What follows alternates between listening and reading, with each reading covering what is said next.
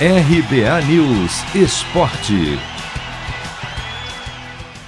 Palmeiras vence a quarta seguida e volta a sonhar com o título brasileiro. Neste domingo, o Verdão fez 3 a 1 no Grêmio em Porto Alegre pela rodada 29 e chegou a 52 pontos em segundo, sete pontos atrás do líder Atlético Mineiro, que no sábado perdeu para o Flamengo. Sem esquecer que o Verdão tem um jogo a mais e que haverá um confronto direto no Allianz Parque.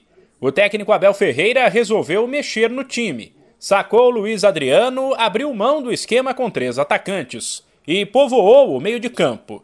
Colocou Gustavo Scarpa para ajudar Rafael Veiga na criação. Deu certo, a dupla foi o grande destaque da equipe, principalmente Veiga, com dois gols, enquanto Breno Lopes fechou o placar nos acréscimos.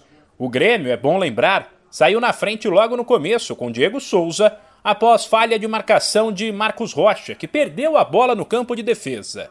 Elogiado, a Abel Ferreira, que até outro dia estava pressionado pelos resultados ruins e que reclama dessa coisa do 8 ou 80 no futebol, não quis ficar com os méritos e disse que eles são de quem entra em campo. Eu costumo dizer que o treinador tem 30% de responsabilidade de uma vitória, o resto ou de uma o resto ou de uma derrota, o resto é deles, porque a tática é minha, a técnica, a física e a mental é deles. Não sou eu que jogo, não sou eu que chuto, não sou eu que passo, eu só lhes dou as coordenadas, sejam ordem e disciplina coletiva, com e sem bola. Agora, os verdadeiros protagonistas, também já já o disse isto várias vezes, são os jogadores. E vou voltar a referir: o jogo ainda pertence e vai continuar a pertencer aos jogadores, não é aos treinadores. Os treinadores assumem a culpa das derrotas, os treinadores são sempre, não é assim, já, já há muito tempo são o escudo de muitas de muitas coisas positivas e negativas que se fazem dentro dos, dos clubes. A reação do Palmeiras nos jogos em busca da virada, quando o time sai atrás, e no campeonato com uma sequência de vitórias,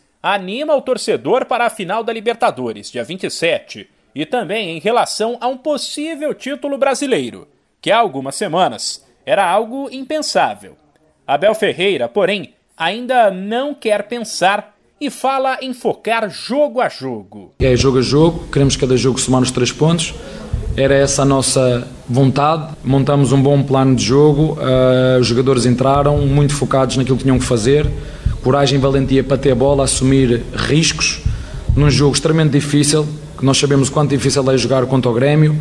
Mais uma vez volto a referir como é difícil manter a, o sarrafo em, tão alto. Como é difícil, como exige de nós uma dedicação, porque nós nos alimentamos de muito trabalho de qualidade e de resultados.